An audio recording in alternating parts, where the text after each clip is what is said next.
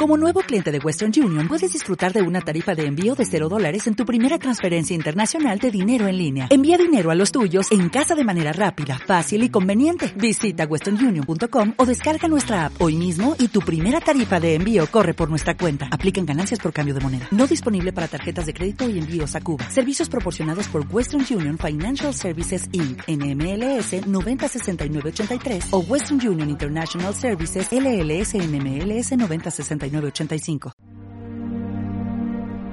Hoy hice algo tan majestuoso, algo tan maravilloso, algo que solo los humanos podemos hacer.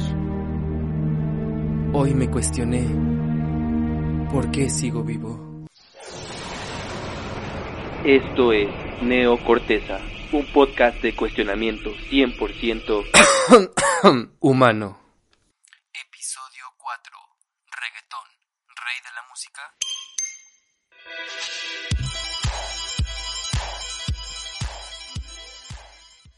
Muy buena existencia tengan todos ustedes, sean bienvenidos al cuarto episodio de Neo Corteza. Me presento, mi nombre es Piquiños y le doy la bienvenida a todos ustedes que me están escuchando al otro lado de la bocina, que me están literalmente sintonizando en cualquier canal, ya sea en Spotify, en YouTube.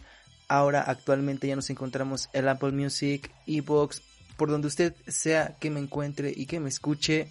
Muchas gracias, muchas gracias por seguir apoyando este pequeño proyecto y antes que nada quiero pedir una disculpa por no haber subido episodio estas dos últimas semanas, pero es que han sido difíciles estos, estos días, estas semanas, no para mí, también para el mundo. Estamos ahora encerrados en nuestras casas, bueno, por los que no, no me conocen y son de otros países. Estamos en México, ya entramos en una etapa de cuarentena, entre comillas, ya que no hay como una fase oficial de que a partir de ese día ya haya cuarentena, sino siga habiendo movimiento en la ciudad. La gente ya no va a la escuela, ya no asiste a sus trabajos en la mayoría de los casos, algunos otros tienen que seguir laborando o rolan turnos, algunos días van, algunos días no van a laborar. Pero básicamente he estado aquí encerrado en mi cuarto con un poco de no conflictos familiares, situaciones familiares, situaciones personales y realmente no quería entregarles algo de mala calidad. Eh, ya ha, ha, pasado bastante tiempo desde que fue el Día Sin Mujeres, básicamente nadie se habló más que ese día sobre el tema. Eh, espero que en un podcast posterior pueda tocar ese tema después de que ya baje esta parte del pánico que se tiene en general sobre el coronavirus. No hay que preocuparnos, hay que cuidarnos, no hay que entrar en estado de paranoia sino simplemente tener la razón y tener eh, las precauciones para que uno no se infecte y también eh, pues evitar salir, ¿no? ¿A qué sale usted? No está abierto ya casi nada y si es que está abierto hay poca gente o casi por lo regular son establecimientos como bancos o algunas tiendas grandes de, de, autoservicio, pero en general los cines ya están pronto por cerrar, si no es que ya están cerrados los museos también, y todo evento donde haya una, una reunión de gente pues masiva, ¿no? Bueno, ya en otros temas, ya pues esta semana también empezaré a subir los episodios pendientes. Este ya es el cuarto. Y sin más demora, hoy hablaremos de un género musical bastante latino. Y reggaetón. Reggaetón será el rey de la música actualmente. Mire, yo les voy a decir algo. Si usted es una persona que odia el reggaetón, está en su derecho. Está en su derecho porque siento que cada quien es libre de escuchar el género que, que le plazca. Ahora sí que el reggaetón ha sido eh, el género más hablado, yo creo que de forma buena y de forma mala a lo largo de estos últimos 10, 20 años. Y creo que es muy importante mencionar la parte del reggaetón porque porque el reggaetón ya va a ser parte de la historia, ya va a formar parte de la historia, ya no es un simple género que ya no se le tenga consideración, sino es un género que ya está llegando a las grandes masas. Ya hay artistas, íconos de esta, de este género musical que ya se presentaron en el Super Bowl. Y no, no es por, no sé, menospreciar el deporte americano, sino simplemente es un evento que lo ven miles de millones de personas alrededor del mundo y que dos íconos del reggaetón como fue J Balvin y Bad Bunny. En ese evento fue una aparición importante Mm, tanto porque, bueno, pues si usted sabe los conflictos que tiene Trump con, con la raza latina, pues me sorprende porque son ellos eh, puertorriqueños, bueno, eh, Bad Bunny es puertorriqueño y J Balvin es colombiano, por lo cual pues lo hace latino y está muy en contra sobre las políticas de Trump. Entonces me sorprende, ya que es un género que ha llegado hasta los oídos de gente americana y yo sé de boca de muchas personas que es un género que se escucha muy seguido ya en las discotecas, en bares de los Estados Unidos y yo creo hasta de Europa. Asia no lo sé, pero yo creo que en América, en general América del Norte ya es un género que se escucha regularmente. Ahora, ¿por qué hablo del reggaetón y no quiero intrometerme tanto en la historia del reggaetón? Ya que el reggaetón, pues, bueno, es un derivado del reggae, tiene varias influencias como es el hip hop, como es todo este ritmo latino, todo este ritmo fresco, todo este ritmo que es como caribeño, es un ritmo realmente para bailar. El reggaetón se hizo para unirnos como personas y, y literalmente nos unió como personas. La pelvis y los glúteos los unió en un tipo de ritual y de danza erótico en donde es aclamado como perreo. Es un estilo de baile Así se hizo, así como la salsa tiene su forma de bailar, así como la bachata tiene su forma de bailar, así como el rock tuvo su forma de bailar, así también el reggaetón tuvo su forma de bailar. Bueno o malo, eso se lo dejaremos a la filosofía y a la moral y a la percepción de cada uno. Pero fuera de eso, yo creo que también la música, y en especial no solamente el reggaetón, yo creo que la música en general ha vivido por muchos ciclos y yo creo que los gustos musicales son muy generacionales porque si usted le pregunta a su papá, a su mamá, a su abuelo, siempre hay un factor que pasa en los jóvenes cuando escuchan música. Y me voy a explicar. Yo una vez conversando con mi abuela, pues era la época donde ya tenía como unos 16, 17 años ya aproximadamente a, cumplir la mayoría de edad para considerarse una ciudadana, pues con ya una credencial del INE, pues aquí en México ya una persona adulta, entre comillas. Y entonces ella pues eh, escuchaba en la radio pues lo que era la música de antes, música de Pedro Infante, música de Jorge Negrete, eh, todo este tipo de música muy mexicana, pero hay un factor que pasó en ese entonces que me cuenta mi abuela, que cuando ella escuchaba rock, rock and roll en la, en la radio, su mamá decía, esa música es del demonio, esa música es muy horrible, esa música es, o sea, prácticamente denigraba de alguna forma el rock and roll. Y me sorprende porque esto se ha repetido a lo largo de la historia. Si usted se pone a pensar, todas las grandes, todos los grandes géneros que han sido grandes, que han llegado a tener éxito y a escucharse por multitudes exageradamente grandes de personas y seguidores y de íconos de un género, ha repetido una historia de ser como un ritmo prohibido.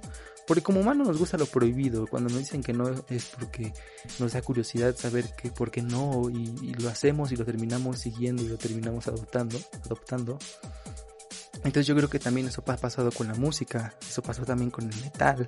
El metal también fue un género que a la gente dijo es de, es de satánicos de satónicos, no me gusta, pero fue también una parte de que empezó con grupos pequeños y se fue agrandando, agrandando, agrandando y eso ha sido repetido en muchas ocasiones. Yo recuerdo que también leyendo un libro de Herman Hesse, Lobo Estepario, que también lo recomiendo si usted no tiene nada que hacer en esta cuarentena, echarle una jada a ese magnífico libro, pero él decía que también el jazz en sus inicios a mucha gente le parecía ruido y le molestaba escuchar jazz. Preferían ir a una orquesta, a una sinfónica antes de ir a un bar a escuchar a escuchar este tipo de música que se les hacía de los bajos barrios. Y eso ha pasado con muchos. Por ejemplo, también el rock, el, garage rock, no sé si sería el término correcto, como Nirvana y todos esos grupos también empezaron desde abajo. El reggaetón también es un, es un género que pensó desde abajo. No se diga el reggae, también viene de las culturas negras.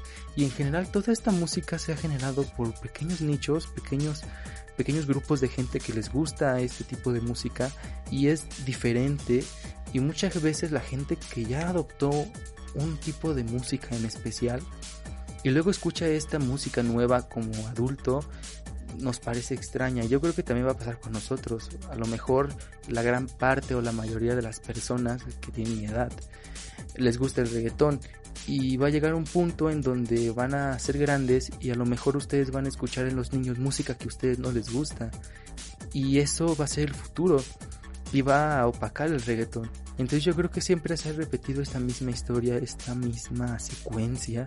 me parece interesante y me parece intrigante porque si usted lo pone en contexto de cualquier otro tipo de género musical, todos han sido pequeños rezagados de la sociedad, el blues también no se diga, era también del sentimiento del, del pueblo negro en América y a fin de cuentas se convirtió en el rey también de su época en términos musicales y el reggaetón en la actualidad, no lo digo yo, lo dice Spotify, es el género más escuchado, en general el género urbano, pero pues el reggaetón es el que más destaca, el que más sobresale de todos estos géneros.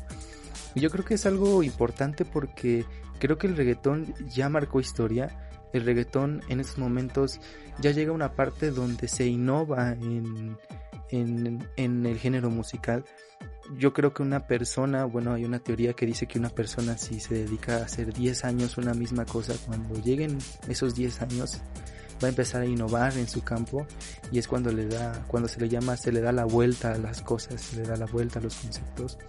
Y usted lo puede ver actualmente, el disco de colores de J Balvin y no es por ser alusivo a él, pero es un disco conceptual donde se tocan muchos géneros dentro del mismo reggaetón que han sido segmentados perfectamente desde un reggaetón romántico, un reggaetón agresivo, un reggaetón muy erótico, un reggaetón muy sentimental, muy triste, un reggaetón para la fiesta.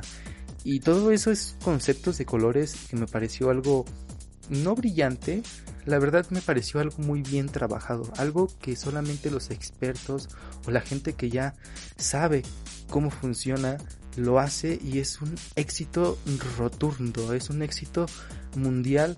J Balvin ya es un, para mí, un icono de la música latina en el mundo. Es como en su, en su momento lo fue Pitbull. Desgraciadamente Pitbull ya no pudo continuar.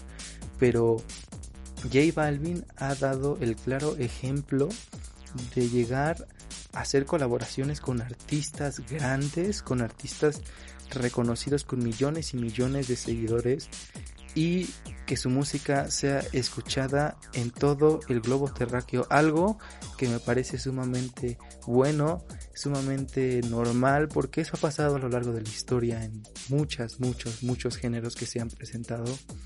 Y es algo que, que es penosamente cíclico, a lo mejor nosotros nos tocará otro cambio de música, a lo mejor un tipo de música, no sé, más virtual, más, no sé, es una locura, ¿no? Pero más como sintética, a lo mejor a nosotros no nos va a gustar, pero a las futuras generaciones lo van a adorar y lo van a adoptar y de poco se van a hacer millones y es un ciclo que no termina y no termina y no termina. Ahora, que si el reggaetón es bueno, que si el reggaetón es malo, que si el reggaetón denigra a la mujer, que si el reggaetón no, no es malo, es como todo. Es como todo. Yo creo que lo que cautiva del reggaetón o lo que lleva a muchas personas a ser fanáticos del reggaetón, yo creo que antes era más como de un tema más callejero, más de música de, de calle, de barrios bajos, ¿no?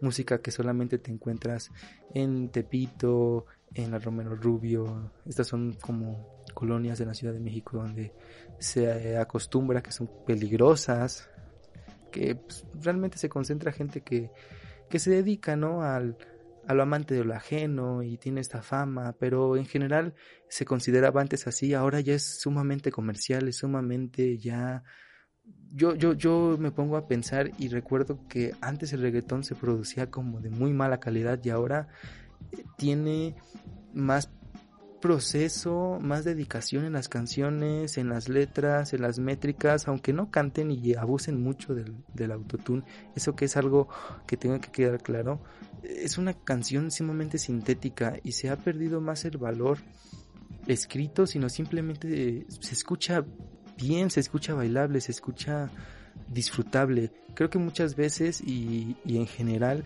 hay gente que simplemente la canta porque es muy pegajoso, es muy repetitivo y es muy fácil y va de acorde al, ritmo de la canción. Entonces yo creo que eso ha hecho que el reggaetón ha sido tan emblemático y la gente realmente no sé ya se detiene a, a escuchar las canciones. Antes se contaba una historia, pero ya a la entrada de la posmodernidad las grandes historias han muerto y con ellas han muerto las historias.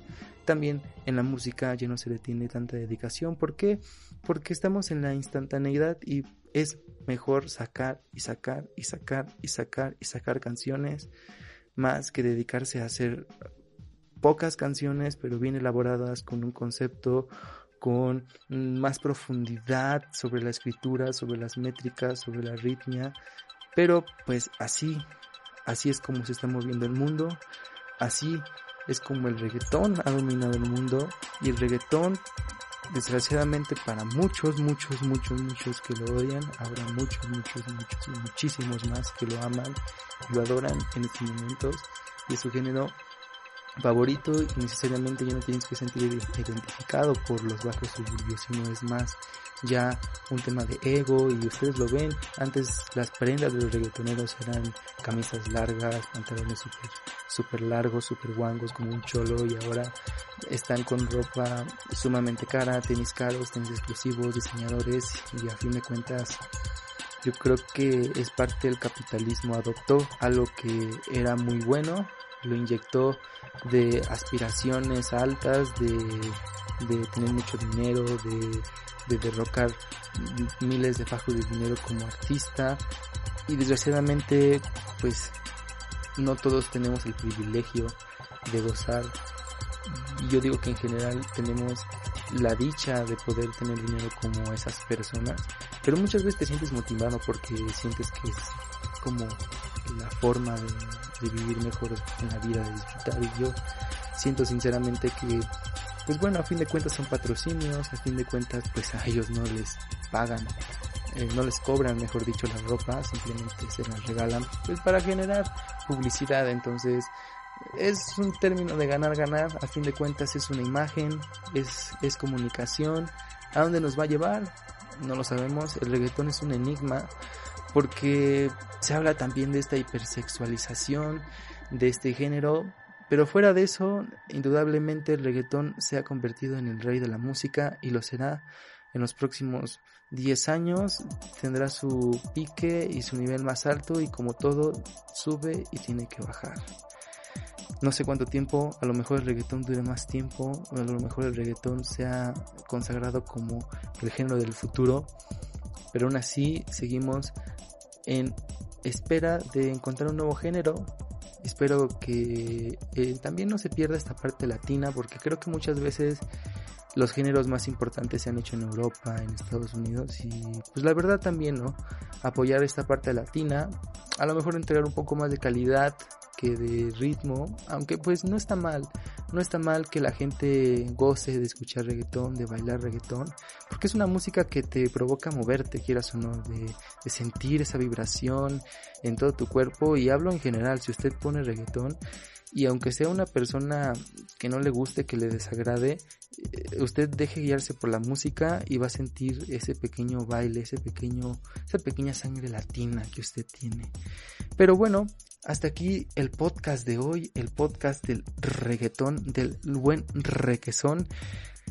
Ya por último me despido diciendo que me sigan en mis redes sociales, en Facebook, puede usted comentar qué le parece este podcast Usted puede comentar qué opina sobre el reggaetón, si usted le gusta el reggaetón, si usted no le gusta el reggaetón. Vaya, vaya, para que en el próximo podcast también pueda interactuar con todos ustedes. Y también que compartan con sus amigos, con su familia, este bonito podcast del reggaetón para la gente que lo odia, para la gente que lo ama, hoy para la gente que lo odia pero lo ama en secreto. Y para todos ustedes, espero que pasen una buena cuarentena. De verdad, protéjanse mucho, no, no está de más decirlo y espero que disfruten mucho, pasen este podcast para que también sus amigos que no tienen nada que hacer en esta cuarentena escuchen este bonito podcast del buen requesón. Nos vemos hasta la próxima. Recuerdo, mi nombre es Piquiños, ya me pueden encontrar por YouTube, Facebook, Instagram. Apple Podcast, Spotify.